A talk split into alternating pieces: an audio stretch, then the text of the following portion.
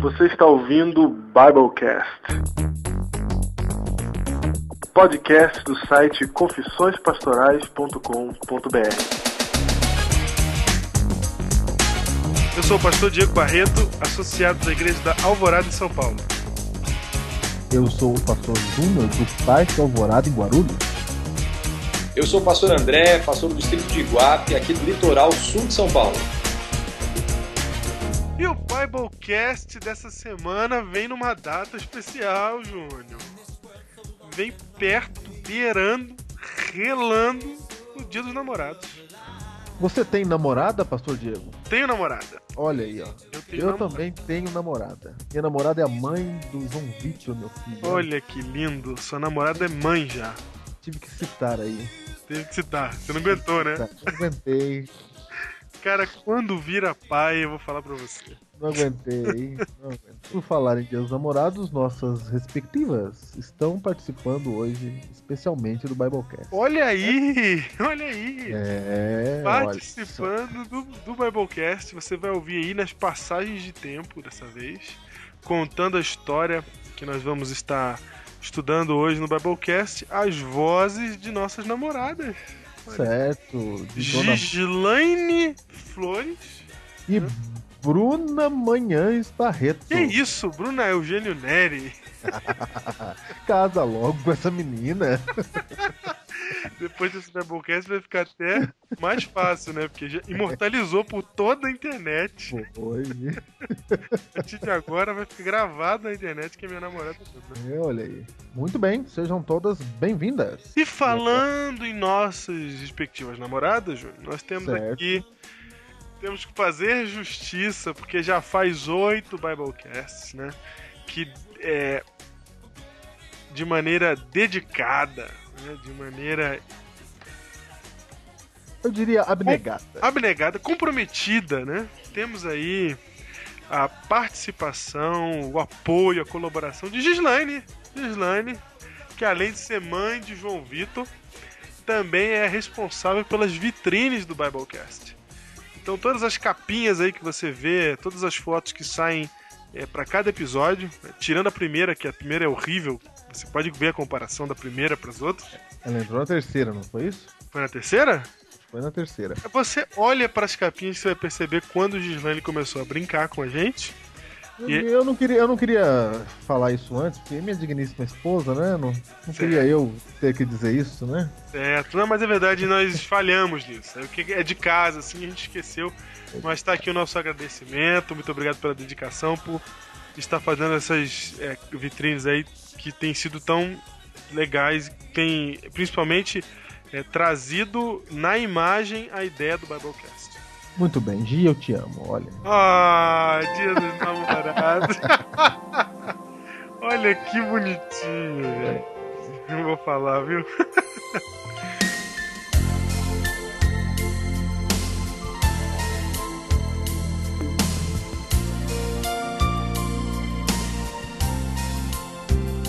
Muito bem. Aproveitando que estamos no momento de agradecimentos, eu quero agradecer também ao Gustavo Richetti, que está se empenhou nesse fim de semana, fez um contato aí com a Rádio Jaca. Rádio Jaca, que significa Jovens Adventistas de Cruz Alta, no Rio Grande do Sul, hein? Um abraço a todos vocês. Um abraço aí pra Rádio Jaca. Quem quiser entrar no site da Rádio Jaca é www.radiojaca.com.br. Eles têm bastantes ouvintes, né? Nós vimos aí muita gente acompanhando a programação deles. E o Gustavo fez um contato com a Rádio Jaca interessado em divulgar o Biblecast e nós queremos de coração agradecer esse interesse por ajudar o Biblecast, por querer divulgar o Biblecast. Nós queremos que seja sempre uma opção para você adventista, para você cristão na internet. Amém. Meu Deus do céu. Tem curso para ser monossilábico? Tem? Você aprendeu isso na faculdade? Como é que é? Juro. Muito bem, muito bem. Ah, e vamos dar um recado pro pessoal da Rádio Jaca, a gente tá tentando entrar em contato com vocês, não consegue. Ah, Fiquem nunca online Mais, aí. nunca mais falaram com nós. né? Não foi. Tamo- Nunca mais. Tamo tentando, tamo tentando. É. Ah, vamos ver se a gente consegue se conectar aí.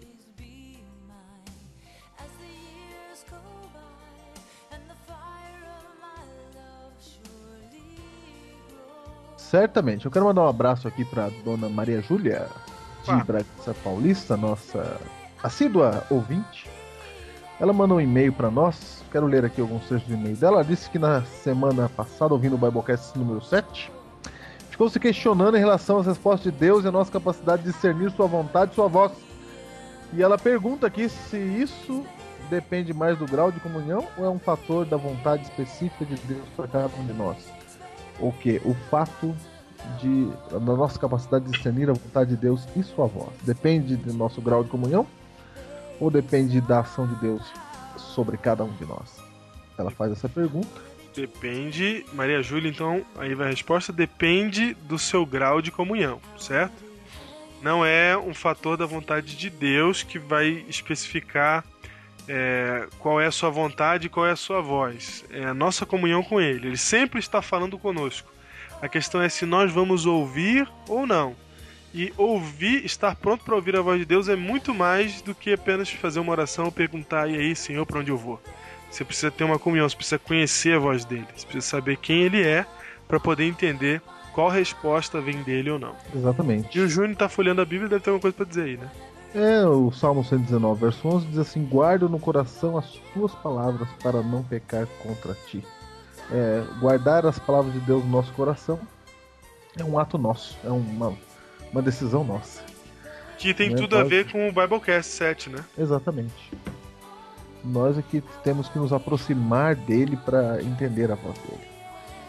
E ela comenta também sobre o episódio número 8. Ela diz que só tem a agradecer pelas explicações da questão que ela levantou. E nós é que agradecemos. E ela continua dizendo que é muito bom ter o Biblecast como espaço para questionar essas coisas que passam na cabeça dos jovens da Igreja Adventista e principalmente ter a liberdade de perguntar a respeito de assuntos tidos como tabus e ter a plena consciência dos porquês da história sem nos contentar apenas com o porquê não.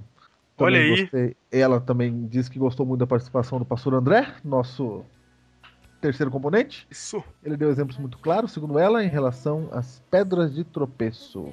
Olha aí, Júnior. Você sabe que e-mails como esse nos deixam muito felizes, né? Porque essa é a ideia do, do Biblecast mesmo. Nós Eu queremos- acho que nós vamos convidar a Maria Ju para participar um dia. Olha o que ela diz aqui, ó. Porque o Ah. amor de Deus nos constrange e as coisas desse mundo perdem totalmente o valor quando comparadas com o amor de Deus por cada um de nós. Não, isso aí foi tudo poder. Eu tinha esquecido que ela escreveu isso mesmo. Ela falou, ela deu o resumo do que ela entendeu do Biblecast 8 com essa citação que você acabou de ler aí, né? Exatamente. E isso é glorioso, é isso mesmo, gente. É quando a gente entende que o amor de Deus é que vai motivar as nossas ações. Olha, ela continua dizendo, mesmo não sendo ponto de salvação, mesmo não tendo recompensa alguma, tudo o que fazemos para a honra e glória de Deus vale a pena, pois Cristo já pagou um alto preço pela minha vida. Diz ela que por si só não há nenhum valor sem estar ligada à fonte de toda a vida. Fecha, fecha aspas. Agora eu digo amém. Júlia Ramos de Bragança Paulista. Quero dizer que ela é da minha associação, hein? Associação Paulista do Vale. É isso. Da associação. Claro, Vai. ela está no- nos melhores territórios da igreja. Certo, certo, eu vou falar. Não vamos começar com esse barrismo. Não, não, de modo. Não vamos trazer o barrismo. Muito bem, vamos então para a indicação do livro de hoje. O livro de hoje. O livro de hoje. O livro de hoje é o livro de Ruth da Bíblia.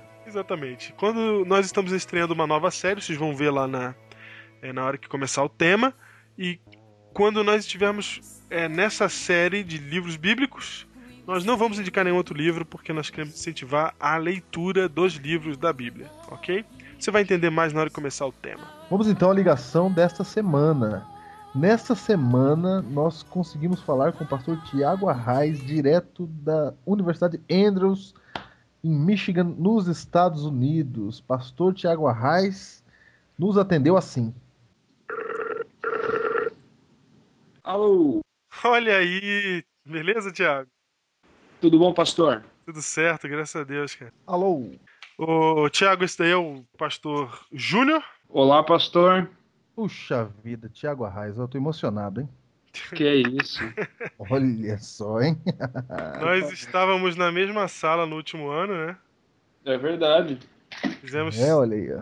Mas. E, é- e o mais interessante aqui é que tomamos rumos diferentes. Sim. Nós fomos, nós nos formamos, eu fui pra escola, Júnior foi pro distrito e você foi continuar estudando, não é isso, Thiago? Exatamente. Porque uns estavam preparados, né? Ah, E outros ainda não. é mole. É. Sabe que o Thiago Arraes é famoso porque lançou um CD aí, não é isso? Aí. Famoso é uma É, palavra forte. Podemos fazer um merchan agora do CD. né? Claro que podemos fazer. É. Não, esse negócio de famoso aí não. Eu não acredito nisso daí, não. Mas eu e meu irmão, a gente, nós não somos cantores profissionais, igual os outros, que tem aquele, aquele negócio.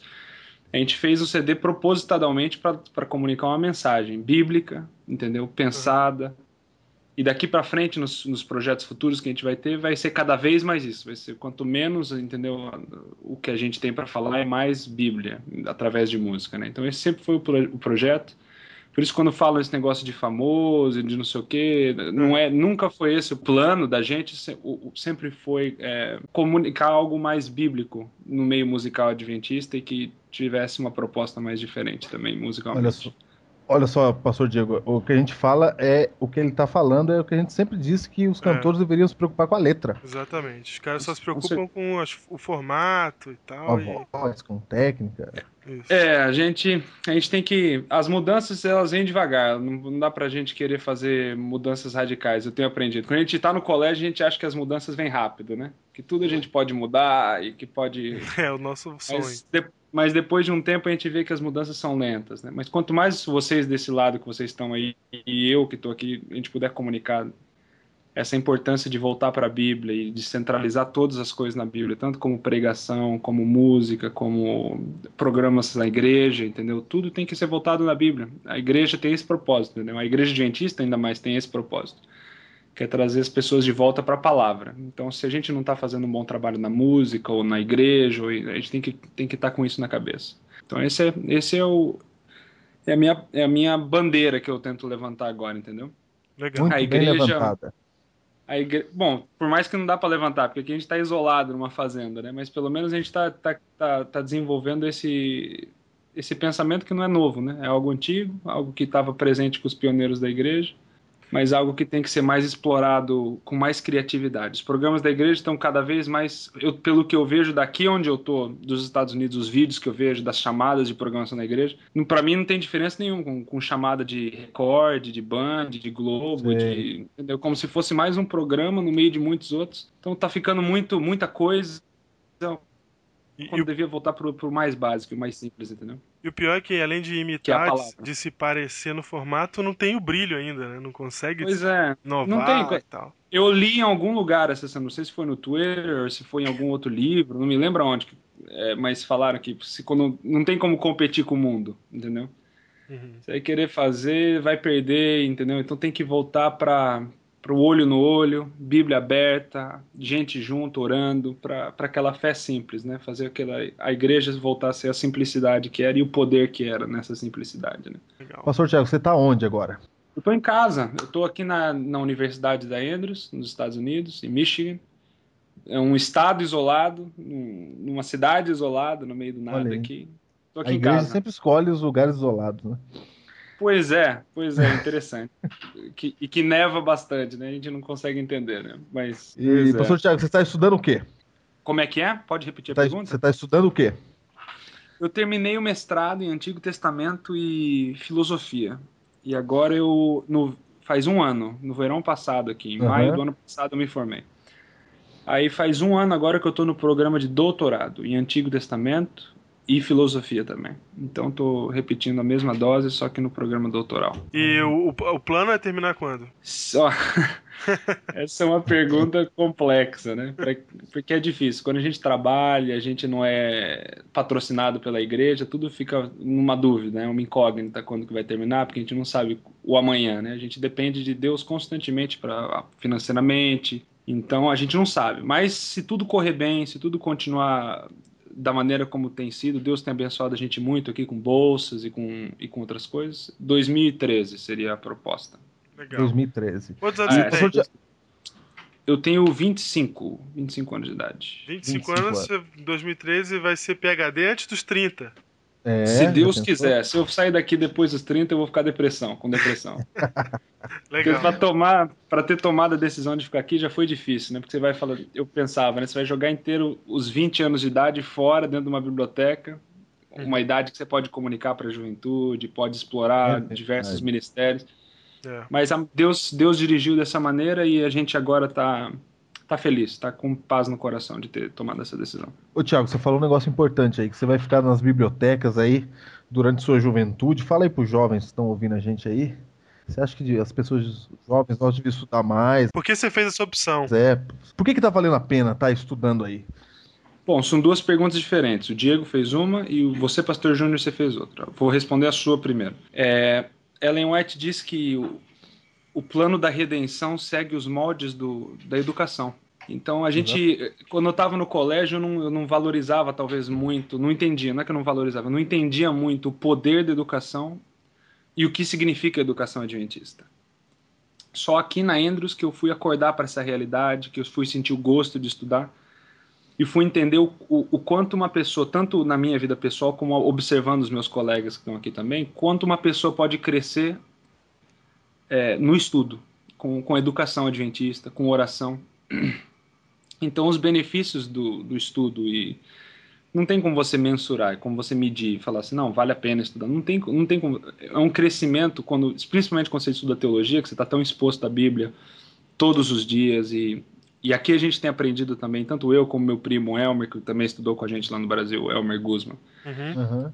A gente aprendeu a fazer da hora do estudo um culto, entendeu? Que às vezes a gente pensava no colégio, não, tem que, tem que estudar, a gente pensava lá na teologia, né? Tem que estudar, mas tem que, tem que, tem que cuidar para não perder a nossa vida devocional, né? Não misturar Uhum. as coisas. Então aqui a gente aprendeu exatamente o oposto, é como tornar o estudo um devocional, entendeu? Um crescimento, um, um apoio do Espírito Santo né? ao, ao abrir a palavra e, e tornar isso uma experiência espiritual. Então tudo isso enriquece muito. Quanto mais a gente está exposto à palavra de Deus, mais a gente está exposto não só à revelação de Deus, mas à própria presença de Deus. Então é uma experiência única a gente ter essa exposição à palavra de Deus, à educação e então, hoje em dia, eu, eu, vejo a educação adventista de uma maneira, com olhos completamente novos, entendeu?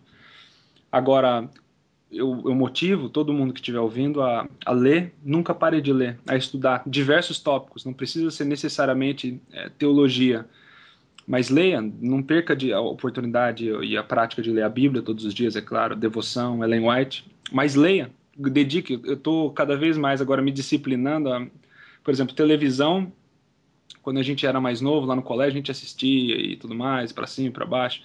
Hoje em dia a gente elimina para poder ler mais livro, e quanto mais a gente vai lendo, mais a gente vai observando o mundo de maneiras diferentes, entendeu? Então, tirar tudo aquilo que tira o seu tempo, sem internet, sem tudo mais, para leitura. Uhum. Então, isso é o, é o, ponto principal. Agora, respondendo a pergunta do Diego, por que, que a gente escolheu vir aqui, eu vejo como um chamado, assim como todos os outros. Lembro que lá no, no NASP, quando a gente estava lá, cada um recebeu um chamado diferente. É, um foi para um, um, estado, outro foi para outro. Foi. E para mim, no meu coração, eu, eu, eu, eu via a Andrews, por mais que eu não entendia o que, que ia acontecer aqui, e o que eu hoje estou vivenciando aqui, eu não tinha nem ideia, não tinha. Eu, eu, fui, eu vim para cá para fazer um mestrado e voltar para o Brasil, porque eu não queria desgastar minha juventude na biblioteca. Né? Só que vocês podem ver como é um, como, como muda completamente a sua maneira Troca, de ver as, né? as coisas, né? Completamente os valores, é, o amadurecimento também depois de casamento, com certeza, de você de você ter mais responsabilidades e tudo mais. Mas eu vejo como um chamado. Então, para mim, não foi uma opção de, não foi muito uma opção. Foi um, foi um chamado, assim como todos os outros colegas que foram chamados para outros estados, né? E qual que é a sua, qual que é o seu alvo? É, não, não, não tô falando de 2013 agora, mas depois que você passar do, do, do doutorado, você tem, você tem, tá mirando algum lugar? Tem algum lugar que você quer Hum, chegar? Não, eu não tenho, eu, eu Tá Eu deixando no, Deus eu no passado, eu no passado, pastor Diego, me decepcionei muito em, em em estabelecer certos alvos, porque de alguma maneira você se limita, né?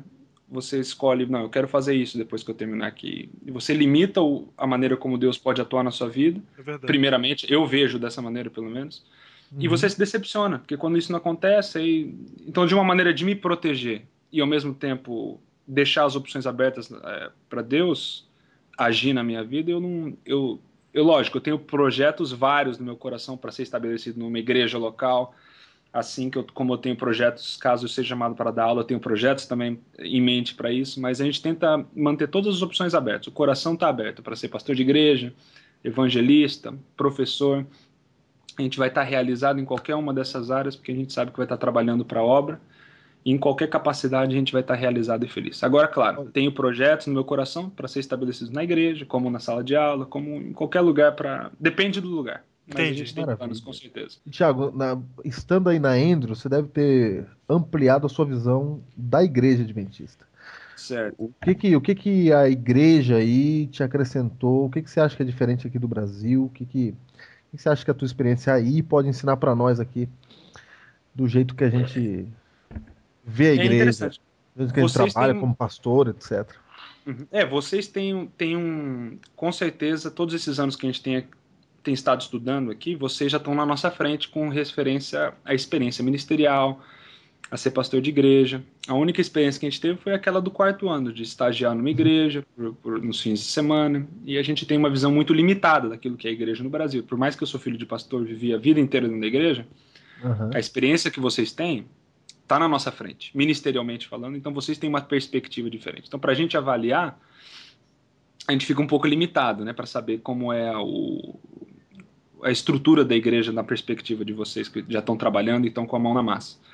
Agora, algumas coisas é, básicas, talvez a gente pode avaliar. Né? No caso, eu sempre vi a igreja americana como por mais que o Brasil ele é, é uma igreja que batiza muito e é, é muito envolvida mission, é, missiologicamente, isso é visto pelo mundo inteiro, é, a igreja americana, não, em, não em, em, qualidade, eu digo, mas ela é como se fosse, em cronologicamente, ela está uns 10 ou 15 anos na frente da igreja do Brasil, em respeito a coisas que serão implementadas na igreja, a tendências culturais, certo. a como a maneira reage, a como a igreja reage a diferenças culturais, entendeu? E a gente vê que desde quando a gente chegou aqui, a gente já via coisas que agora, um ano atrás, estão sendo estabelecidas dentro da igreja brasileira aos poucos, entendeu?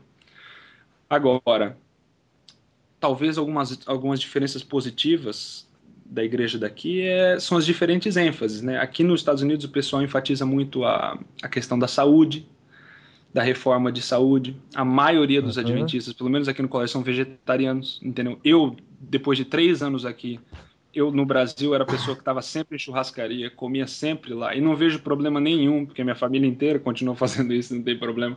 Mas uhum. hoje aqui eu sou vegetariano, vivo uma vida, pelo menos, é, não, não tenho a dieta mais é, qualita, qualitativamente falando igual a das pessoas que estão aqui, que eles são realmente, é inacreditável a maneira como eles comem, Coisa e tem uma vida saudável. Pois é, então, a gente fala que a gente, a igreja adventista é uma igreja que guarda os mandamentos, né, mas a gente limita os mandamentos aos 10. É verdade. E às vezes esquece todos os outros que tem tão somente na Bíblia, mas nos escritos de Ellen White também. É, tem, tem vários livros aqui, inclusive, de Ellen White, que são focados que no Brasil nunca tinha ouvido falar. Aqui eles falam, no Brasil você fala do caminho a Cristo, que é todo aquele processo inicial da justificação e da conversão uhum. e da santificação. E aqui eles têm um segundo livro que é chamado The Sanctified Life. Eu não sei se tem no Brasil esse livro ou não. Hum. Mas é a, a Vida Santificada, talvez. Ou. Eu não sei, não sei. Mas esse é, é tipo uma sequência do caminho a Cristo aqui. É visto como uma sequência lógica. E no Brasil eu nunca tinha visto esse livro. Eu peguei o livro aqui, o livro inteiro, The Sanctified Life, uma vida santificada. É praticamente a metade do livro é sobre reforma de saúde, entendeu? E Ellen White fala: ninguém vai poder colher os, os, os, os frutos da santificação é, quando continuam, entendeu, comendo várias outras coisas e tudo mais. Isso pode soar legalista para alguns. Ignorando pode... parte da santificação, né? A verdade é pode... é essa. Não, a questão é a seguinte: ou a gente. A Bíblia tem vários princípios, tem vários mandamentos, entendeu? E a gente tem que se a gente está buscando essa santidade, esse, esse, esse viver como Cristo e menos como nós mesmos, Isso. que acho que, é, que acho que transcende qualquer religião ou qualquer, qualquer denominação cristã, viver como Cristo, eu acho que isso faz uma grande parte desse, desse processo. Então aqui a gente consegue ver essas coisas, a igreja motiva isso, é uma igreja muito sincera, entendeu? Aberta a diferentes ministérios, aberta a diferentes é, empreitadas, entendeu? Uhum. Então esse, esse aspecto da saúde é um, negócio, é, um, é um dos elementos que me impressionou muito quando cheguei aqui e hoje a gente tenta de alguma maneira viver dessa maneira a gente colhe os benefícios, não que a gente está mais santo que ninguém, mas na minha saúde pelo menos eu me sinto bem melhor e isso dá mais energia e dá menos sono, que nem no NASP que dava sono direto na gente lá, mas é. hoje eu tenho menos sono, dá para estudar mais. então tem, tem diversos benefícios, mas talvez se for para falar uma uma das diferenças do Brasil e dos Estados Unidos é, positivas, acho que essa é uma das, uma das principais. Agora, falando de, de diferenças culturais e de distância, você acabou de voltar do, da Terra Santa, né? Foi, é, é verdade. Cheguei é essa, essa semana. Viagem? É muito bom. Eu fui.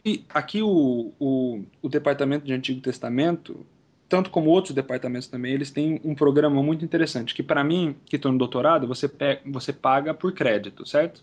Uhum. Então eles falam, se você pagar uma quantia X de créditos, por exemplo, seis créditos, que são duas matérias, você pode ir na viagem. Olha só. A viagem está coberta. Então, ou eu pago, se eu fosse pagar e continuar estudando uhum. aqui no colégio, ia ser a mesma coisa de pagar e ir para viagem. Então você paga e vai na viagem. Aprenda isso, Salt, aprenda isso. pois é, pois é, são coisas que são, que são interessantes, né? É, então a gente tem muitas oportunidades aqui nos Estados Unidos de fazer essas viagens. Então é a segunda vez. Eu fui para o Egito em 2008 mas não tive a oportunidade de conhecer nem a Jordânia nem Israel. E dessa vez foi o Egito, a Jordânia e Israel. Então foram os três. E é fascinante. A viagem é uma viagem que passa por todos os, os lugares principais: o Monte Sinai, Monte Nebo, Carmelo, as cidades principais, o caminho até o Sinai do Egito, de Cairo, o Mar Vermelho. É, a gente faz toda a trajetória com os professores, os lugares onde eles acreditam serem os mais viáveis, onde as histórias aconteceram. Então a Bíblia realmente fica viva nessas viagens.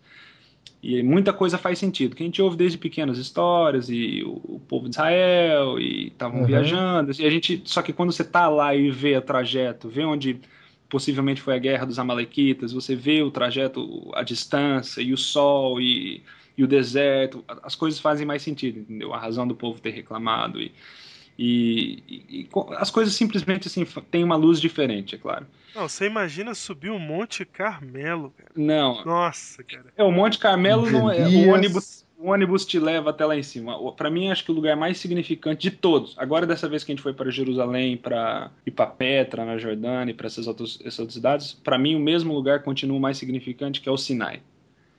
Para mim, o Sinai é um negócio assim que é sempre toda vez me, me, me impacta, me dá um impacto emocional muito grande, porque é é simplesmente fantástico. A subida, que é dolorosa, e a descida, mas é uma experiência incrível, né? De saber que o povo de Israel estava lá e, e, o começo de uma nação, da nossa história da redenção, é, estava naquele lugar lá. Então, para mim, é muito significativo aquele lugar. Jerusalém, por um outro lado, foi a primeira vez que eu fui dessa vez e me decepcionei terrivelmente com Jerusalém. Eu falei até pro pessoal do grupo que eu me decepcionei o tanto quanto Lutero quando foi para Roma e se decepcionou porque aquilo lá virou um virou uma festa aquilo lá. É, é um mercado, né?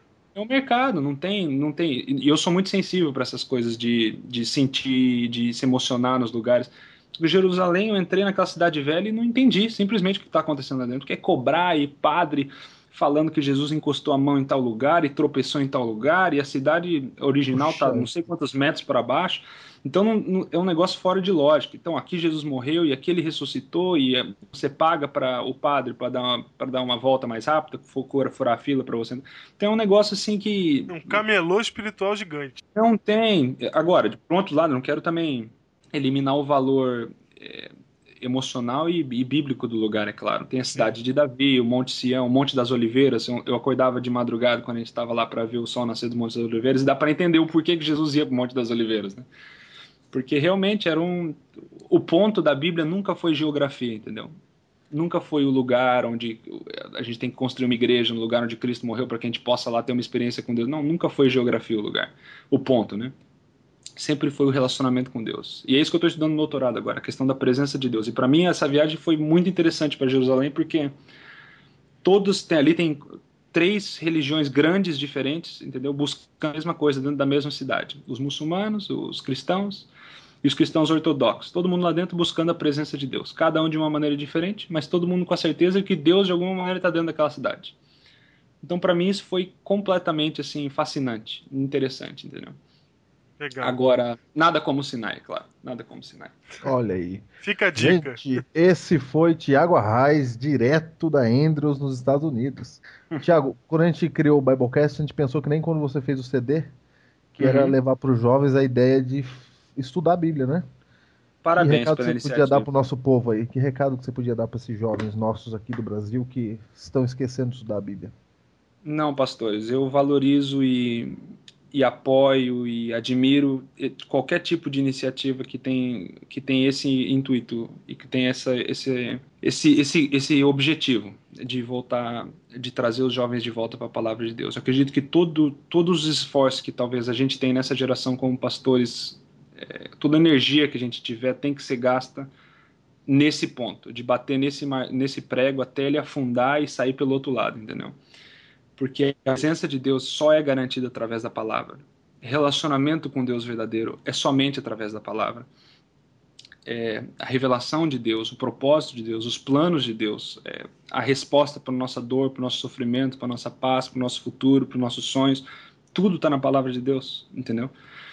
Então, quanto mais a gente buscar essa palavra, quanto mais a gente entender, buscar encontrar Cristo ali e não nos nossos sentimentos ou numa programação da igreja simplesmente, tudo isso é muito importante. Tudo isso tem seu valor. As programações da igreja, o ajudar o próximo, mas tudo, o louvor até mesmo, que hoje é forte no Brasil, como aqui nos Estados Unidos, a questão do louvor e do worship, de você estar lá com o espírito em verdade.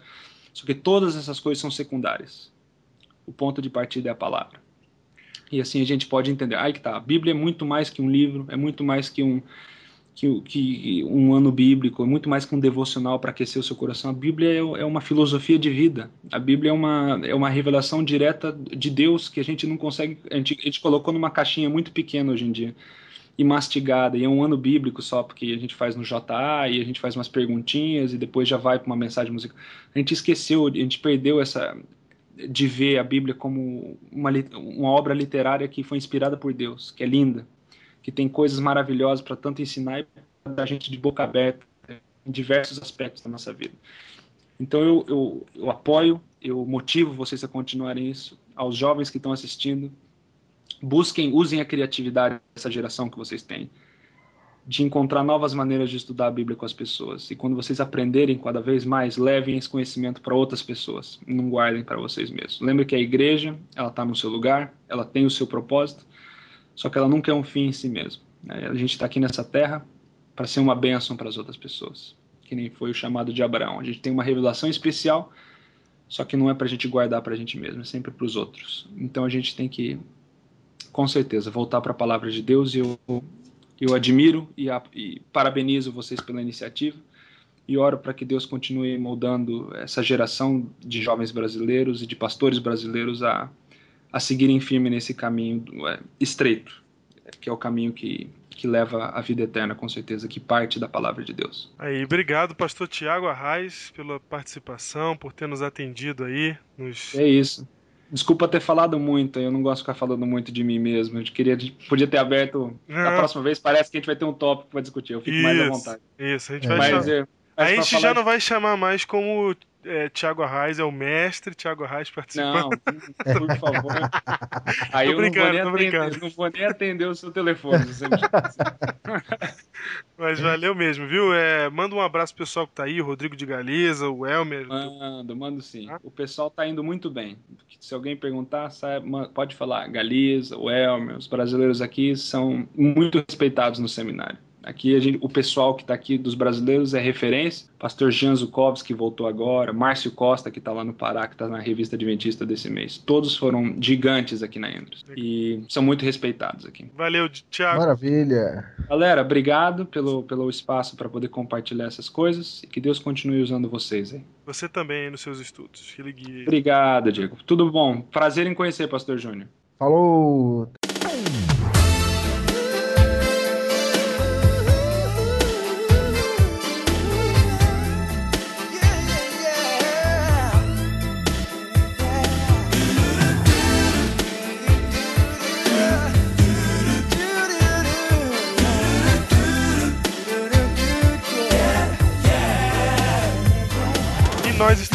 Volta com o Biblecast número 9 e mais uma vez com a presença do nosso ilustre amigo Pastor André Silva. Pastor André Silva, de Iguape. Estamos aí juntos, tudo jóia? Opa, o pessoal gostou, né? Mandaram aí e-mail falando que foi legal e é essa a ideia mesmo. A gente quer nossos amigos pastores aqui conversando conosco. Se você é pastor e está ouvindo o Biblecast, manda um e-mail pra gente pra gente saber que você está ouvindo, que você está acessando o site, para que a gente possa enriquecer aqui as nossas discussões. Pastor Diego, e o tema de hoje? É sábado é dia dos namorados, né? Dia 12, tá todo mundo fazendo programação dia dos namorados nas igrejas, e etc. E nós decidimos entrar no clima. Exatamente. Nós queremos, não podemos destoar, né? Não, não podemos destoar. Então decidimos então falar sobre uma história de amor. Olha que maravilha. Convencional ou nada convencional?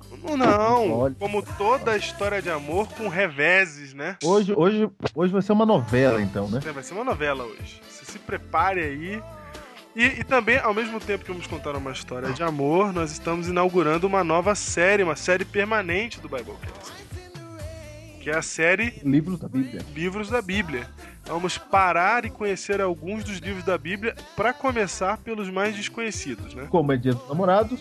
E como vamos falar de uma história de amor, vamos falar da história de Ruth Boas. Então, livro que inaugura a série Livros da Bíblia é o livro de Ruth. De Ruth. E o tema de hoje é A justiça e a se beijaram.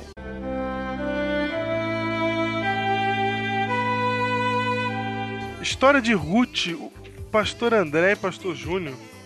O que será que o livro de Ruth tem para oferecer com míseros quatro capítulos? A gente olha pro livro de Ruth, tá lá jogadinho, depois de juízes. É até difícil de achar porque só tem quatro capítulos. O que será que tem de interessante? Faço uma pergunta pra você. Você já viu, você já viu um sermão sobre Ruth? Você que tá ouvindo aí? É uma pergunta boa, é raramente seu. Bom, Não. eu nem lembro de ter ouvido um sermão sobre Ruth. Eu vou falar que eu ouvi porque eu tenho 27 anos de igreja, né? Então, quando eu era bem pequenininho, bem novinho, eu já ouvi alguém pregar de Ruth. Mas eu já não lembro só. se eu vi na escola sabatina ou se eu vi no, no púlpito, né? Estamos aí para uma média de um sermão de Ruth a cada Cada 27 anos. É o, é o próprio cometa Halley. É verdade. Pra quem não tem 30 anos, não sabe que o cometa Halley passa de 76 a 76 anos e passou em 1986. Mesmo ano da explosão da espaçonave Challenger. Olha só. É uma enciclopédia. É uma enciclopédia. É, é, Silvio Santos, você sabia disso? E mais, é fantástico. Oi.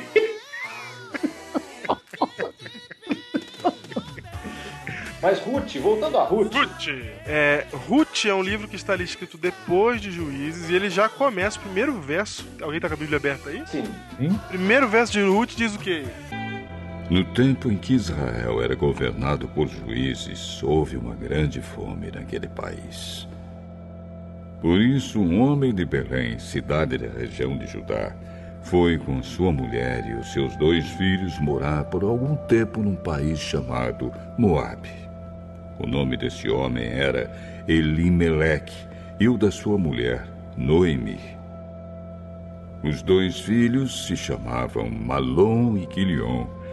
Essa família era de Efrata, um povoado que ficava perto de Belém do Judá.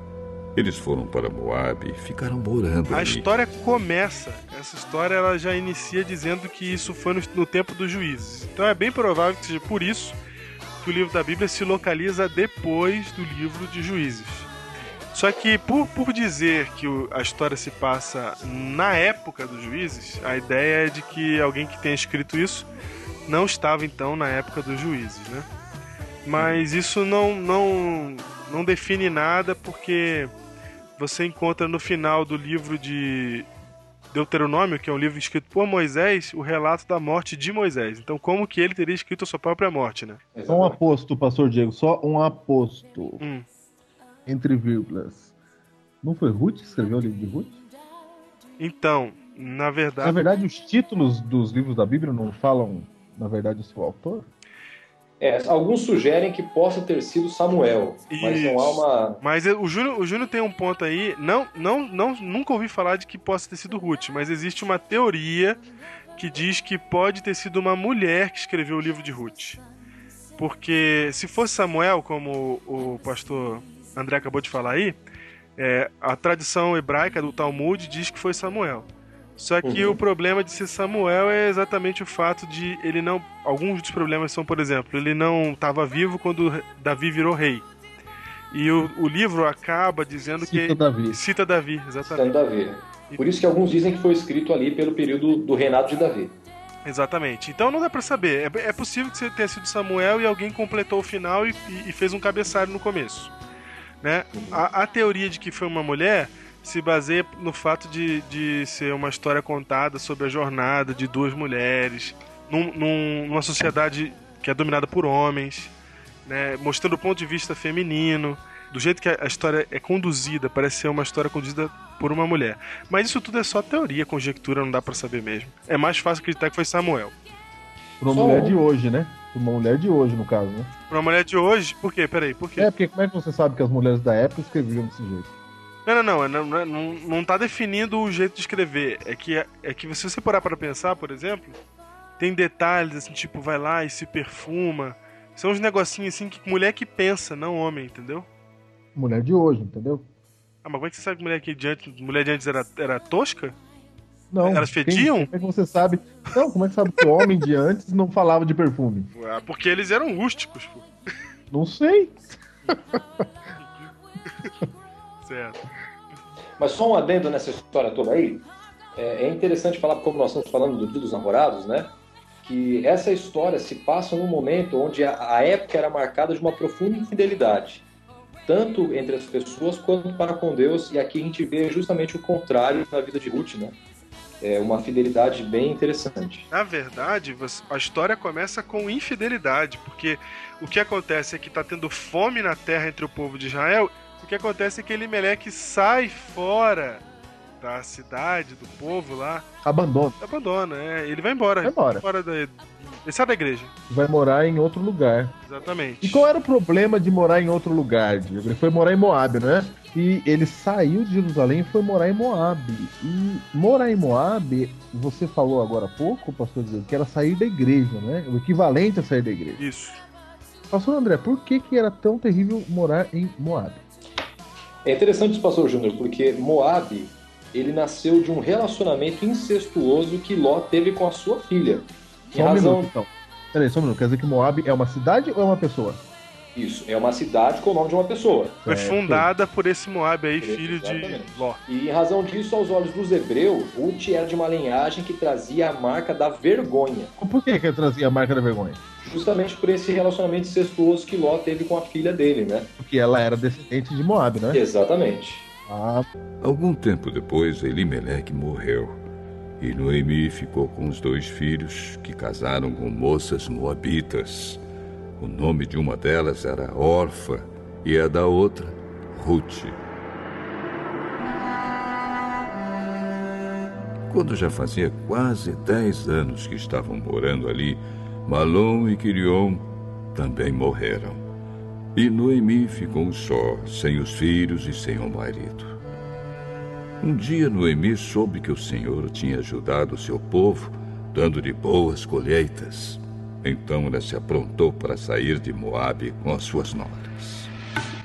Então, olha só, a Ruth ela se casou com Malom, que era um hebreu, e ele, o, o Malom, junto com seu pai Elimelec e o seu irmão Quilion, tinham ido para Moabe porque começou uma época de muita fome em Judá. E lá conheceu Ruth e se casaram. O grande problema é que os três morreram e então todas ficaram viúvas. Ruth, Noemi e Orfa. E Orfa. E depois que ela, elas ficaram órfãs, o que, que, que veio acontecer? Elas saíram a fim de voltar para ajudar, mas no caminho Noemi disse às noras: Ide, voltai cada uma à casa de sua mãe. E o Senhor use convosco de benevolência, como vós usaste com os que morreram e comigo. O Senhor vos dê que sejais felizes, cada uma em casa de seu marido. Então Noemi se despediu das suas noras com um beijo. Porém, elas começaram a chorar alto e disseram: Não! Iremos contigo ao teu povo. Voltai, minhas filhas, porque ireis comigo? Tenho eu ainda no ventre filhos para que vos sejam por maridos? Tornai, filhas minhas, e de vos embora, porque sou velha demais para ter marido.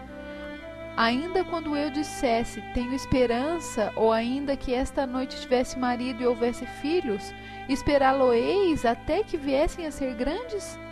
Abster-vos-eis de tomardes marido? Não, minhas filhas, porque por vossa causa a mim me amarga o ter o Senhor descarregado contra mim a sua mão. Aí elas começaram a chorar alto outra vez. Então Orfa se despediu da sua sogra com um beijo e voltou para o seu povo. Mas Ruth ficou. Noemi disse: E eu vou dizer uma coisa: se você acha que o livro de Ruth é apenas uma história de amor, apenas uma história bonita da Bíblia, você está enganado. O livro de Ruth revela uma grande tensão, onde duas leis da Bíblia entram em confronto. Que leis são essas? A primeira lei que eu vou ler diz o problema de ser moabita. Então veja só. Deuteronômio 23 e verso 3. 3 diz assim: Nenhum amonita ou moabita entrará na Assembleia do Senhor, nem ainda sua décima geração entrará na Assembleia do Senhor eternamente, porquanto não foram ao vosso encontro com pão e água no caminho quando saíes do Egito, e porque alugaram contra ti Balaão, filho de Beor, de Petor, da Mesopotâmia, para te amaldiçoar. Veja, os moabitas eles eram amaldiçoados por Deus, excluídos da Assembleia do Senhor. Além de ter uma origem incestuosa, como já foi dito aqui, Uhum. eles cometeram outros pecados, ou seja, eles eram removidos do contexto de salvação.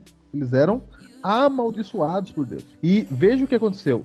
É, Ebimeleque e Noemi eles saem de Judá e eles vão morar na terra amaldiçoada. E pior, se casam, os filhos de Noemi se casam com meninas amaldiçoadas. Se casam lá em Moabe, certo? Certo. O problema é que elas ficam viúvas e agora?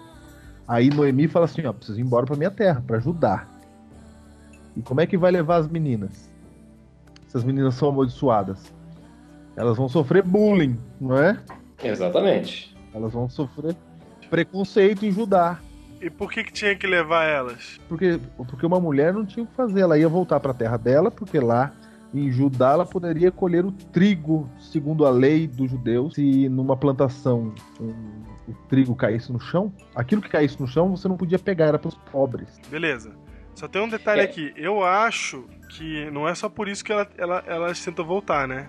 A, a Noemi tem que, vai voltar pra casa porque ela ficou sozinha, não tem homem mais. É, só que a vida de uma viúva sozinha é muito complicada. Exatamente. E aí ela resolve então voltar pra, pra antiga terra dela, pra casa dela. E aí que é interessante o relacionamento que elas tinham, porque elas não permitiram que ela voltasse sozinha. Isso. Agora tem uma outra lei que está entrando em choque aqui. A primeira é que os moabitas são excluídos da Assembleia do Senhor. E a segunda lei é a lei do levirato, que está em Deuteronômio 25, versos 5 em diante. Diz assim, ó. Levir, do latim, quer dizer cunhado. Certo? Certo? Por isso, a lei do levirato. Deuteronômio, ou seja, a lei dos cunhados. Deuteronômio 25, verso 5. Diz assim: se, se- se irmãos morarem juntos e um deles morrer sem filhos, então a mulher do que morreu não se casará com outro estranho fora da família.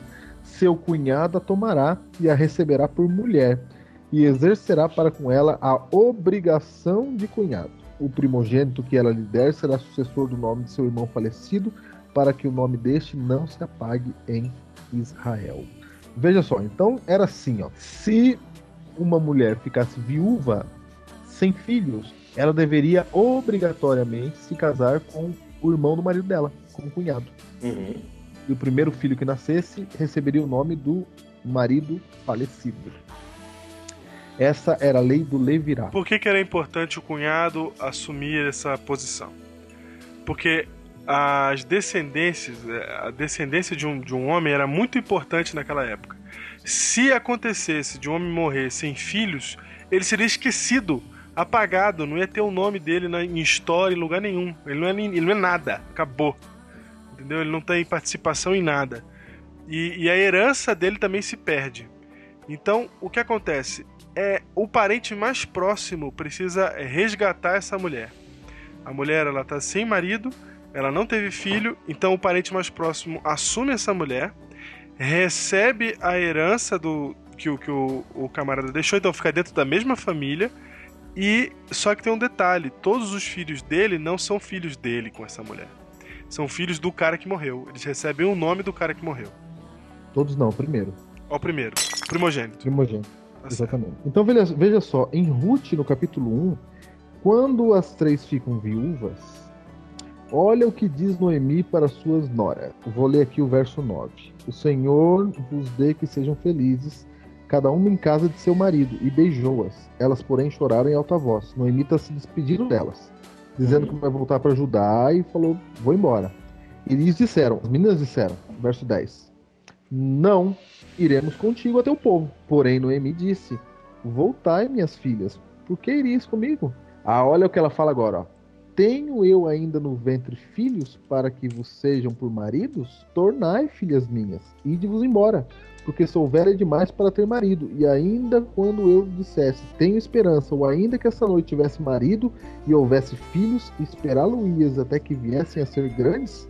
Abster-vos-ias de tomardes marido? Não, filhas minhas, porque por vossa causa a mim me amarga o ter o Senhor descarregado contra mim a sua mão. Então ela fala assim, ó, vão embora, porque eu não tenho filhos para vocês casarem. É a Noemi está evocando aqui a lei do levirato. Uhum. E elas não quiseram saber disso e ainda assim acompanharam a sogra. É uma delas, né? Orfa vai embora. Tem um detalhe aí, que Noemi diz assim, ó. É, o Senhor. é, como é que é? Pesou sua mão sobre mim, não é? Ela se sente culpada porque ela saiu da igreja. Porque ela saiu do povo de Israel. Que ela abandonou o povo. E agora ela perdeu tudo que ela tinha. Eles saíram com a promessa de que ia dar tudo certo e, acabaram voltando sem, com menos ainda. E ela foi morar na terra dos amaldiçoados. E nem herança mais ela tinha, porque ela perdeu o marido e todos os dois filhos. Mas o que, que isso tem, tem a ver com a questão da lei, dessas duas leis se chocarem? Que duas leis são essas? Agora que nós vamos ver. Você sabe que Orfa vai embora e Ruth, Ruth não, Ruth fica firme e sabendo de tudo isso que a gente tá falando, sabendo que ela era amaldiçoada, sabendo de tudo isso, ela decide ir com Noemi para ajudar. Mesmo sabendo de tudo isso, olha só, mesmo sabendo que ela era amaldiçoada por Deus, Eis que tua cunhada voltou ao seu povo e aos seus deuses. Também tu volta após tua cunhada. Não me insistes para que te deixe e me obrigue a não seguir-te, porque aonde quer que fores, irei eu. Aonde quer que pousares, ali pousarei eu. O teu povo é o meu povo, o teu Deus é o meu Deus. Aonde quer que morreres, morrerei eu, e aí serei sepultada. Faça-me o Senhor o que bem lhe aprouver, se outra coisa que não seja a morte me separe de ti. Como Noemi viu que Ruth estava mesmo resolvida a ir com ela, não disse mais nada. E elas continuaram a viagem até Belém. Quando chegaram lá, toda a cidade ficou agitada por causa delas. E as mulheres perguntavam: Esta é a Noemi? Não me chameis Noemi, chamai-me Mara, porque grande amargura me tem dado Todo-Poderoso. Ditosa eu parti, porém o Senhor me fez voltar pobre. Porque, pois, me chamareis Noemi? Visto que o Senhor se manifestou contra mim e o Todo-Poderoso me tem afligido? E foi assim que Noemi voltou de Moabe com Ruth, a sua nora moabita. Elas chegaram a Belém quando a colheita de cevada estava começando. teu Deus é o meu Deus. Aqui é um sinal claro de conversão de Ruth. Ela aceita o Deus de Noemi. Então aqui está o primeiro problema, a primeira lei que entra em, em choque com a história é a lei do- é, das assembleias. Uma moabita não poderia fazer parte do povo de Deus e ela contra essa lei ela diz assim: o seu Deus será o meu Deus. Esse é o primeiro, primeiro ponto de tensão. E ela volta. Ela volta com sua sogra, não é? Com Noemi, e elas vão para Judá. Chegando em Judá, você pode ler isso no capítulo 2. É, Noemi fala assim: Ruth, vai trabalhar. Que a única coisa que a gente tem que fazer é catar o trigo que cai dos coletores lá, do- da colheita. É que elas não tinham como se manter mais. Não tinha como se manter, a única maneira. E tem uma lei no, no antigo Israel que dizia que tudo aquilo que cai, na hora que você está colhendo, o que cai no chão não pode ser recolhido, tem que ser deixado no chão para aquelas pessoas que não têm o que comer, né?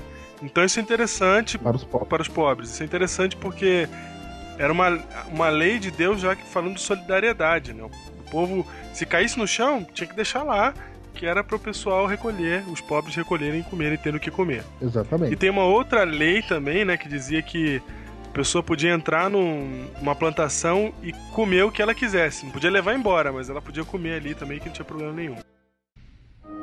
Noemi tinha um parente chamado Boaz, que era um homem rico e muito importante. Ele era da família de Elimeleque, marido de Noemi. Um dia, Ruth disse a Noemi: Noemi, deixe-me ir ao campo e apanharei espigas atrás daquele que quiser me ajudar. Vai, minha filha. Então Ruth foi ao campo e andava atrás dos trabalhadores, catando as espigas que caíam. E por acaso ela entrou numa plantação que era de Boaz, um parente de Elimeleque. Nisso, Boaz chegou de Belém e disse aos trabalhadores: O Senhor seja convosco. Aí Boaz perguntou ao chefe dos trabalhadores: De quem é essa moça? É a Moabita, que veio de Moabe com Noemi. Ela me pediu que eu deixasse ir atrás dos trabalhadores, catando as espigas que fossem caindo. E assim ela está trabalhando desde cedo até agora. E só parou um pouco para descansar debaixo do abrigo. Então Boaz disse a Ruth: Ouve, filha minha, não vás colher em outro campo, nem tampouco passeis daqui. Porém aqui ficarás com as minhas servas. Estarás atenta ao campo que cegarem e irás após elas. Não dê ordem aos servos que te não toquem. Quando tiveres sedes, vai às vasilhas e bebe do que as servas tiraram. Aí Ruth ajoelhou-se, encostou o rosto no chão e disse: Senhor, como é que me favoreces e fazes caso de mim, sendo eu estrangeira? Bem me contaram tudo quanto fizeste a tua sogra, depois da morte de teu marido, e como deixaste o teu pai e tua mãe e a terra onde nasceu e vieste para um povo que dantes não conhecias. O Senhor retribua o teu feito e seja cumprido a tua recompensa do Senhor Deus de Israel, sob cujas asas vieste buscar refúgio. Tu me favoreces muito, Senhor meu, pois me consolastes e falaste ao coração de tua serva, não sendo eu nem ainda como uma das tuas servas.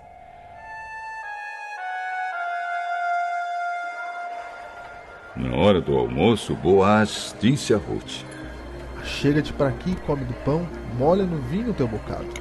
Então ela sentou-se ao lado dos trabalhadores e Boaz lhe deu cevada torrada. Ela comeu até ficar satisfeita e ainda sobrou. Quando Ruth se levantou para ir de novo catar espigas, Boaz ordenou aos empregados: Até entre as gavelas deixai colher e não as censureis. Tirai também dos molhos algumas espigas e deixai-as para que as apanhe, e não a repreendais. E assim Ruth catou espigas no campo até de tarde. Depois debulhou os grãos das espigas que havia apanhado, e estes pesaram quase 25 quilos.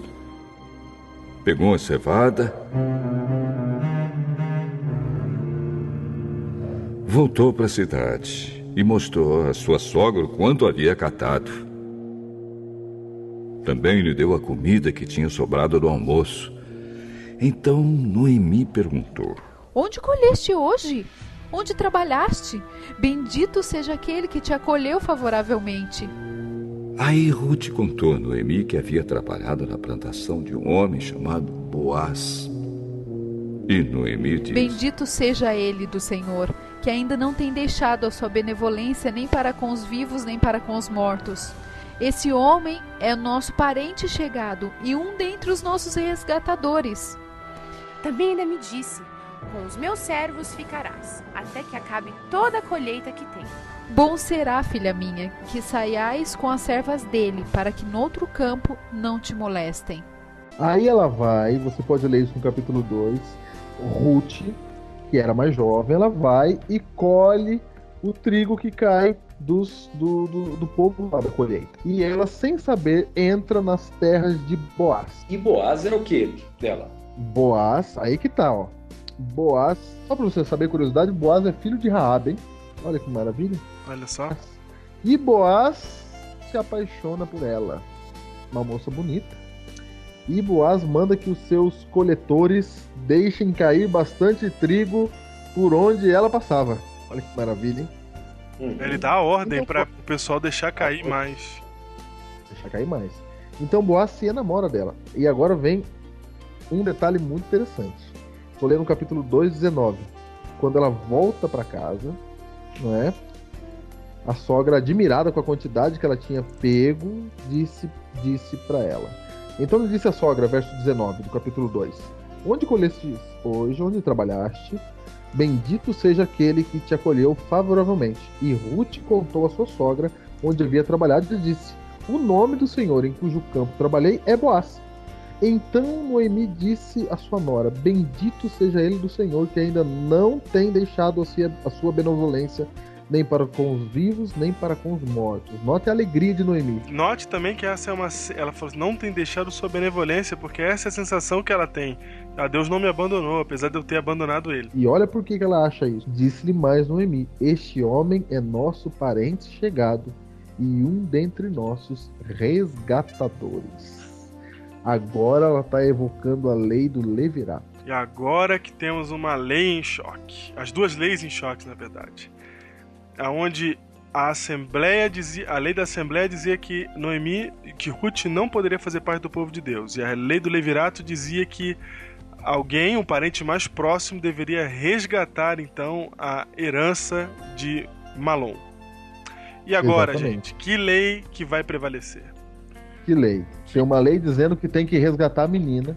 E, e esse cunhado que casava com a menina era chamado de resgatador. O que quer dizer isso, pastor André? O resgatador? É. Goer? Goer no hebraico, não é? Exatamente, no hebraico. Que é Então- justamente aquele que deveria agora assumir a função de marido. Essa palavra resgatador, ela é usada no livro de Jó, quando Jó diz assim, ó, eu sei que o meu redentor vive. Ah, ok, sim, sem dúvida, é isso mesmo. A palavra resgatador é um título de Cristo. Ele é o nosso resgatador porque nós fomos excluídos da Assembleia do Senhor do céu por Exatamente. causa do pecado. Opa, então aí já entramos num paralelo, né? É, Ruth tipificando o pecador, que somos nós, somos nós, e Boaz o resgatador, que é Cristo. que é Cristo. Só que há uma lei que condena e uma lei que manda ser resgatado. Isso. A qual dela, delas que a gente vai aderir? Porque todas são leis, todas foram ordenanças bíblicas nesse sentido, né? Eu espero que você, nesse momento, já comece a, ter- a entender por que, que o livro de Ruth é importante estar na Bíblia. Não é simplesmente uma história de amor, não é simplesmente uma história bonita, mas tem uma profundidade nele. Temos aqui a história do pecador e a história do Salvador. A história de quem abandona e a história daquele que resgata. E acima de tudo, nós temos aí um contraste, dois duas leis contrastando um problema. E na igreja, será que isso acontece? Será que isso acontece? Por exemplo, às vezes você encontra na igreja dois grupos de pessoas. Você vai encontrar um grupo de pessoas dizendo assim, quando alguém comete um pecado grave, por exemplo, público. Eu vou dar um exemplo adultério. Adultério. Quando alguém adultera na igreja, você vai encontrar dois grupos em toda a igreja. Vai ter um grupo dizendo assim, tem que condenar e tem que excluir porque a lei diz que aquele que adultera tem que ser excluído das- da igreja. E vai ter um outro grupo que vai dizer assim: não, não, mas se você excluir, você vai acabar empurrando ele para longe da igreja, você vai estar atrapalhando a salvação dele. Nós podemos agir de outra maneira. É assim ou não é? Exatamente. A questão agora é: e agora? Qual lei que vai prevalecer? Tem uma lei que diz que ela não podia entrar na Assembleia. E tem uma outra dizendo que alguém podia resgatá-la. E agora, o que acontece? Na igreja, como a gente vai resolver essa tensão? Essa é uma tensão comum. É uma comum. É, é rechaçada ou é resgatada? Eu vou dar um outro exemplo. Pastor André, na tua igreja aparece um camarada que você não conhece direito e ele pede para ser batizado. Certo. Diz a lei do manual da igreja que a pessoa deve estar bem preparada, Ok, aham. certo? exatamente. Diz o manual da igreja que, que ela deve até frequentar a igreja antes de se batizar. Aham. Mas então aparece uma pessoa pedindo o batismo sem frequentar a sua igreja. Uhum. E essa pessoa, então, segundo a fria lei, ela não pode ser batizada, certo? Certo. Aham. Mas ela aceitou Jesus no coração, ela se arrependeu e ela está dizendo para ela está pedindo batismo. Uhum. O que fazer agora? Não é? Aí você Uhum. reúne a comissão de sua igreja e a comissão da igreja vai decidir esse caso. E isso acontece frequentemente. Uhum. E em comissões de igreja, o livro de Ruth deveria ser estudado. Porque em comissões de igreja, a atenção é essa. É, é o que onde, fazer? aonde na prática isso acontece na comissão de igreja, o livro de Ruth. Hoje em dia, a relevância maior dele é para esse, é pra esse tipo de momento. Ou seja, Bom, você deve seguir a fria lei ou você deve ir pro lado da misericórdia. É isso. Só relembrando uma coisa, é, você usou uma, uma- uma frase algumas vezes, pastor Júnior, que a gente pode tentar pensar nisso. A fria lei. Eu já ouvimos dizer que a lei ela tem dois aspectos, a letra e o espírito. Olha, isso é importante. Hein? Agora, então, antes de nós exercermos a lei, não seria interessante a gente entender se estamos exercendo a letra da lei ou o espírito da lei? Porque ela te dá essas duas possibilidades. Pastor André, você foi profundo agora. Esse é o cerne desse Biblecast dessa semana. Qual é o mais importante? É isso, entendeu? O que, o que, que a gente tem que aplicar na igreja? O que, que a gente tem que aplicar? Quando a gente olha para uma pessoa, a gente tende a julgar essa pessoa. E você julga pelo seu paradigma. Qual é o seu paradigma? Você está seguindo a letra da lei ou o espírito da lei?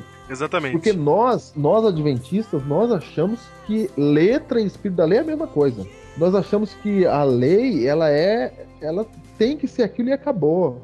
Mas nós temos aqui um exemplo na Bíblia de que a, a letra pode leis- entrar em conflito. Exatamente, nós temos duas leis entrando em conflito aqui, ou seja, não é simples assim. Você não pode chegar assim, a lei diz isso e acabou.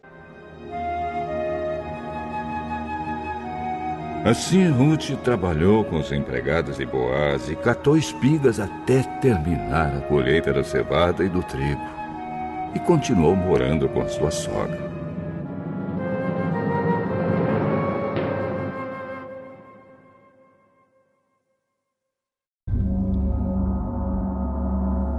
Um dia Noemi disse a Ruth: Minha filha, não hei de eu buscar-te um lar para que sejais feliz?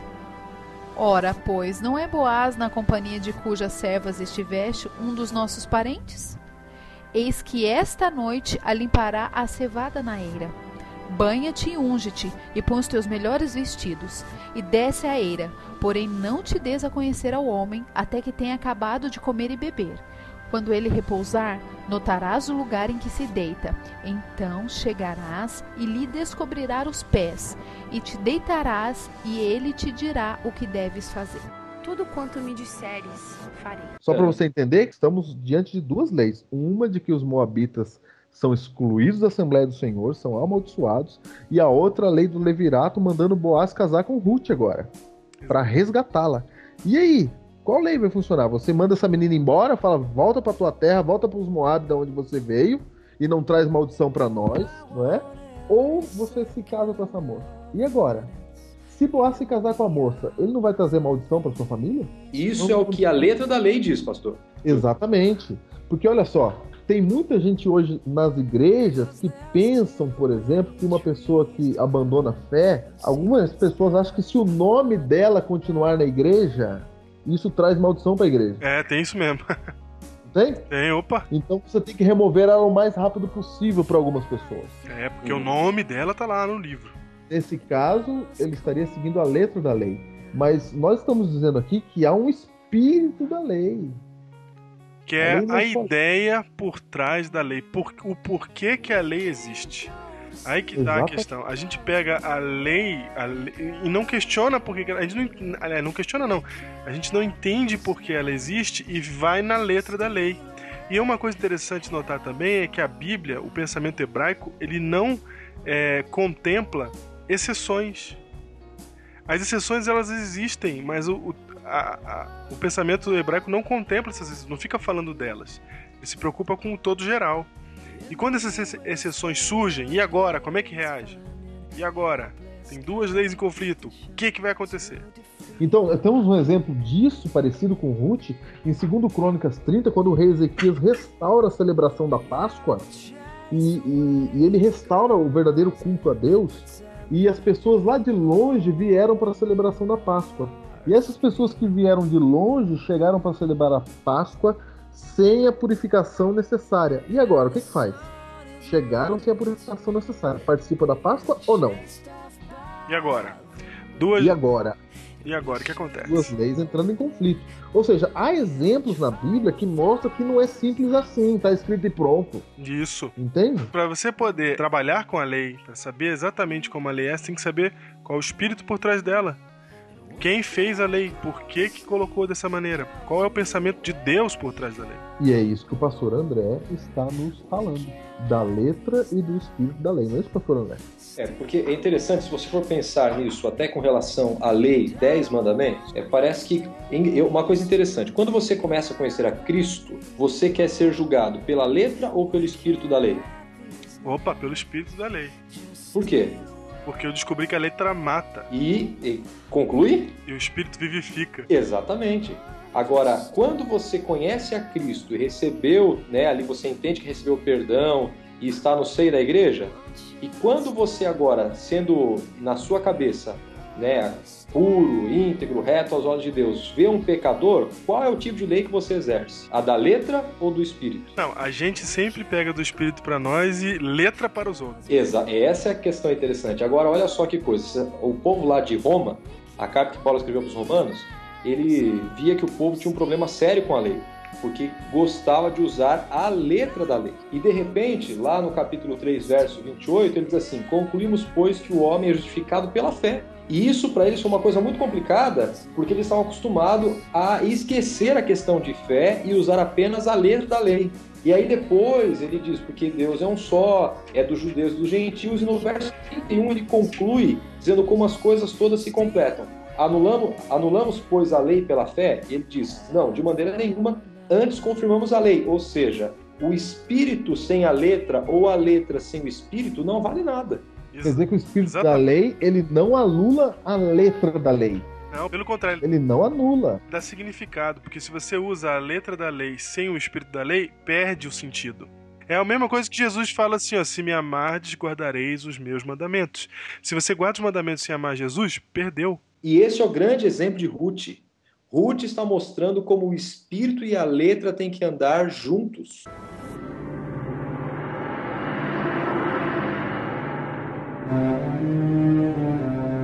Ela foi ao lugar onde debulhavam as espigas e fez tudo o que a sua sogra havia mandado. Quando Boaz acabou de comer e de beber, ficou um pouco alegre e foi dormir perto de um monte de cevada. Então Ruth veio de mansinho, levantou a coberta dos pés dele e se deitou ali. No meio da noite ele acordou de repente, sentou-se e ficou muito admirado de encontrar uma mulher deitada perto dos seus pés. Quem és tu? Sou Ruth, a tua serva. Estende a tua capa sobre a tua serva, porque tu és resgatadora. Bendita sejas tu do Senhor, minha filha. Melhor fizeste a tua última benevolência que a primeira, pois não foste após jovens, quer pobres, quer ricos. Agora, pois, minha filha, não tenhas receio tudo quanto disseste eu te farei, pois toda a cidade do meu povo sabe que és mulher virtuosa. Ora, é muito verdade que eu sou resgatador, mas ainda outro resgatador há mais chegado do que eu. Fica-te aqui esta noite. Será que pela manhã, se ele te quiser resgatar, bem está, que te resgate. Porém, se não lhe apraz resgatar-te, eu farei, tão certo como vive o Senhor. Deita-te aqui até amanhã. Então Ruth passou o resto da noite deitada aos pés dele.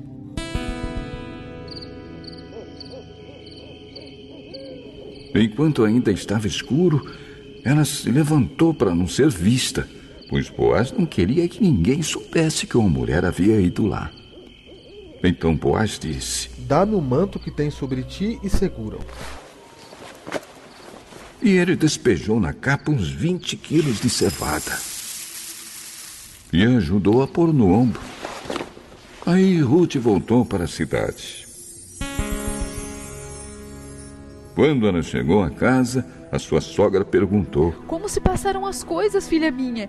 Ruth contou tudo o que Boaz tinha feito por ela e disse ainda: Essas seis medidas de cevada ele me deu e disse: Não voltes para tua sogra sem nada. Espera, minha filha. Até que saibais em que darão as coisas, porque aquele homem não descansará enquanto não se resolver este caso ainda hoje.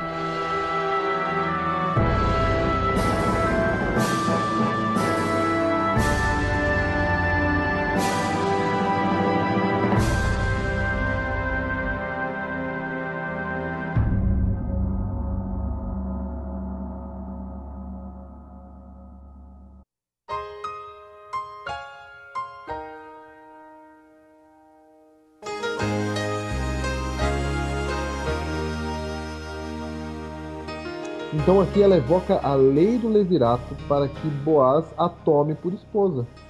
Só que, pastor Diego, não é simples assim, porque sempre Satanás cria um problema, sabia?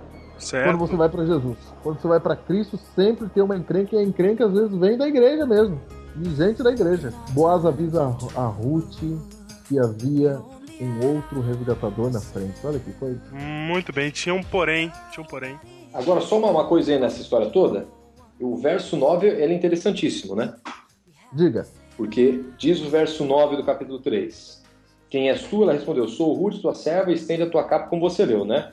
Uhum. E ele estendeu a capa dele. Quando você vai perceber essa questão da capa, e no, no, no literal é, diz que a palavra é asa, né? Ou capa, tanto faz. Isso era uma expressão utilizada para é, fazer um pedido de casamento. Isso.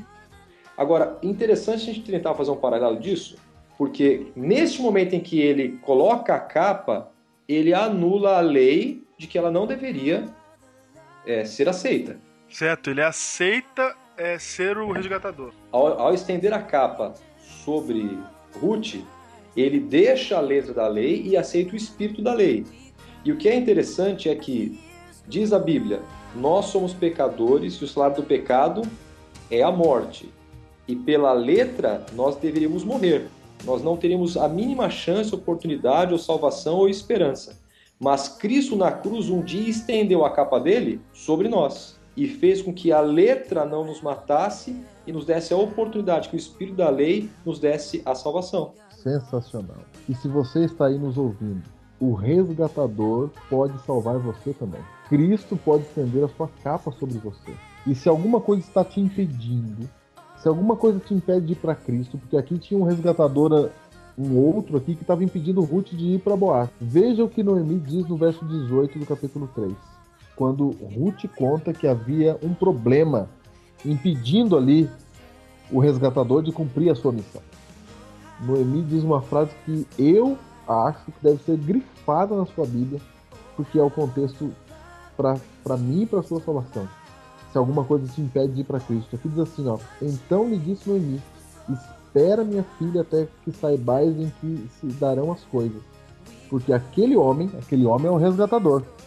E o resgatador nosso, nós sabemos que é Cristo. Então diz: Porque aquele homem não descansará enquanto não resolver este caso ainda hoje.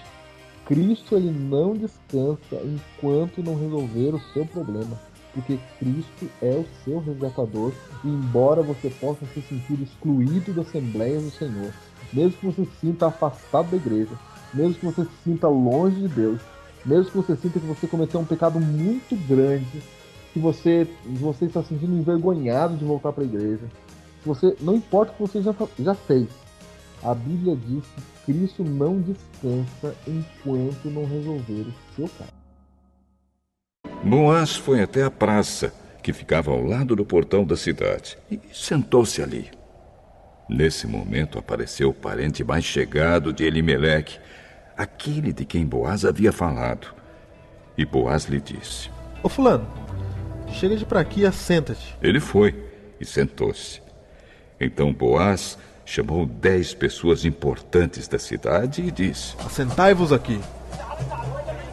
Eles se sentaram.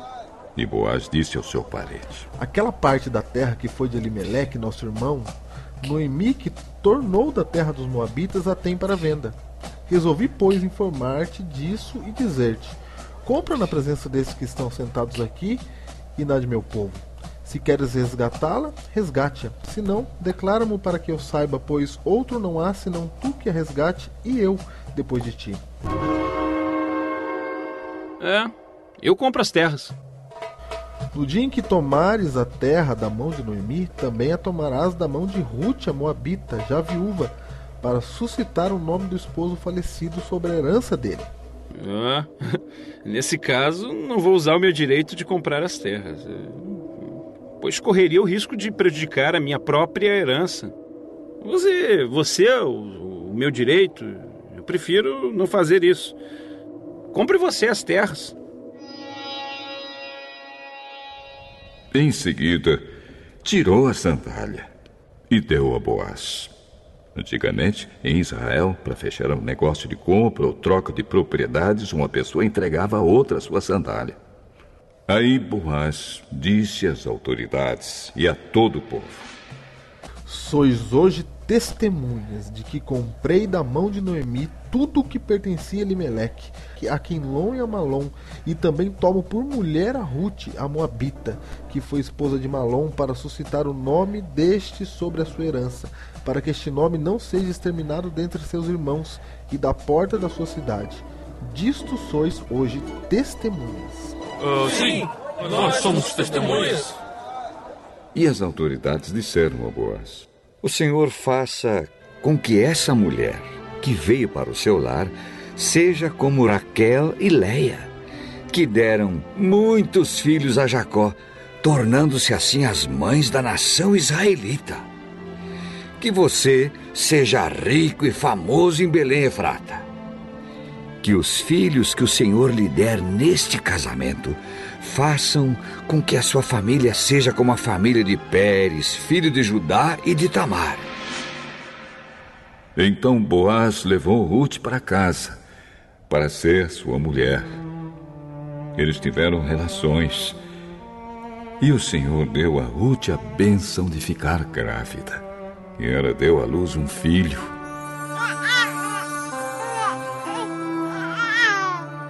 E as mulheres disseram a Noemi: Louvado seja o Senhor, que lhe deu hoje o neto para cuidar de você. Que este menino venha a ser famoso em Israel. Que ele seja um consolo para o seu coração e lhe dê segurança na velhice.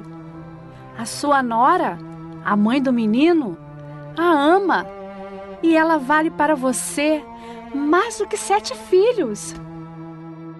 Noemi pegou o menino no colo e cuidou dele. Ao vê-lo, as mulheres da vizinhança diziam: Nasceu um filho para Noemi. Nasceu um filho para Noemi. E lhe deram o nome de Obed. Obed veio a ser o pai de Jessé, que foi o pai do rei Davi. Os antepassados de Davi, desde Pérez, são estes: Pérez, Esrom, Rão, Aminadab, Nazon, Salmão, Boaz, Obed e Jessé. E foi o que Boaz fez com Ruth. Boaz, como disse o pastor André, ele se casa com Ruth. E quando duas leis entram em choque, você deve optar sempre pela misericórdia, porque Deus opta pela misericórdia. E Ruth, de amaldiçoada da Assembleia do Senhor, passa a figurar na genealogia de Cristo, porque de Ruth e Boaz vai nascer Davi, que lá na frente vai gerar o Messias, o Salvador do mundo. Deus pegou uma pessoa que estava excluída, uma pessoa que era abandonada, que era humilhada, e Deus a resgata de tal maneira que Deus a coloca num patamar tão alto que ela agora pode ser chamada de uma das. é colocada na genealogia de Cristo. Eu não sei quem está nos ouvindo, você pode ter ido longe demais. Você pode estar magoado com a igreja, mas Cristo é o seu resgatador. É importante que depois disso fica claro que o espírito da lei, o espírito da lei é o amor. Então, quando há duas leis em conflitos, isso a gente aprendeu do pastor Reinaldo Siqueira. Quando há duas leis em conflitos, a lei que vence é a lei que salva, a lei que resgata. Não é a lei que condena, não é a lei que separa. É a lei que salva, a lei que resgata, que prevalece sobre a outra quando há duas leis em conflito. Porque o espírito da lei é o amor de Deus. É isso que está por trás da sua justiça. Deus só é justo porque ele é amoroso, porque ele sabe que para que é, para que nós possamos ter uma vida perfeita e plena é preciso que haja justiça. Então, essa é, esse é o espírito da lei. Pastor Diego, o interessante é que algumas pessoas, e até querem um pouco mais longe do que algumas pessoas, mas o próprio inimigo de Deus usa exatamente a lei de Deus para fazer com que algumas pessoas se afastem ou permaneçam afastadas. Como o pastor Júnior falou, talvez alguém que tá, está nos ouvindo agora, tá, está ouvindo o Biblecast, cast, fez o download, está aí no seu celular ou colocou no, no seu carro, não sei. Mas talvez você está pensando assim, puxa vida, eu conheço a palavra de Deus, eu conheço a lei de Deus. E talvez o inimigo esteja no seu ouvido assim, você foi longe demais, seu pecado é grande demais, você sabe a verdade, você sabe que isso não deveria ser feito e você sabe que agora acabaram as oportunidades para você. O que isso não é verdade, nós estamos vendo isso no Biblecast de hoje. O amor de Deus, ele sobrepõe tudo isso. Ele te dá uma nova oportunidade, assim como ele fez com Ruth. Ruth não, deve, não teria essa oportunidade, mas o amor que existe em Cristo, aquele mesmo que criou a lei, consegue transformar a sua vida numa grande bênção. Por isso, se você está preocupado com a letra da lei que está te condenando, saiba que Cristo te oferece a salvação para te dar poder também para guardar e observar essa lei e, sobretudo, te dar a oportunidade de ser um cidadão ou uma cidadã do reino dos céus. Mas é importante também nós ressaltarmos aqui aquilo que acontece normalmente em nossas igrejas, que é quando nós encontramos essa situação conflitante. Quando nos perguntamos, e agora? Para que lado vamos? Para o lado da justiça ou para o lado do amor? Espero que depois desse Biblecast e depois dessa da análise do livro de Ruth, que nós possamos entender de que lado ficar. Como, o que, como proceder, porque o que vem realmente de Deus, qual é o pensamento de Deus por trás da lei. Tem um texto de Ellen White que ela fala assim: se errarmos, que seja pela misericórdia, mais do que pela condenação e procedimento áspero. As censuras brandas, as respostas suaves e palavras agradáveis são muito mais apropriadas para reformar e salvar do que a severidade e aspereza. Um pouco mais de falta de bondade poderá colocar pessoas além de seu alcance, ao passo que um espírito conciliatório seria o meio de as prender a você, sendo-lhe então possível confirmá-las no bom caminho. Você também deve ser movido por um espírito perdoador e dar o devido valor a todo bom desígnio e ação dos que o rodeiam. É, Testemunhos 4, página 65. Mas tem um pouquinho a ver com aquilo que você tinha estava falando, né? Tem. Ótimo tem. isso aí.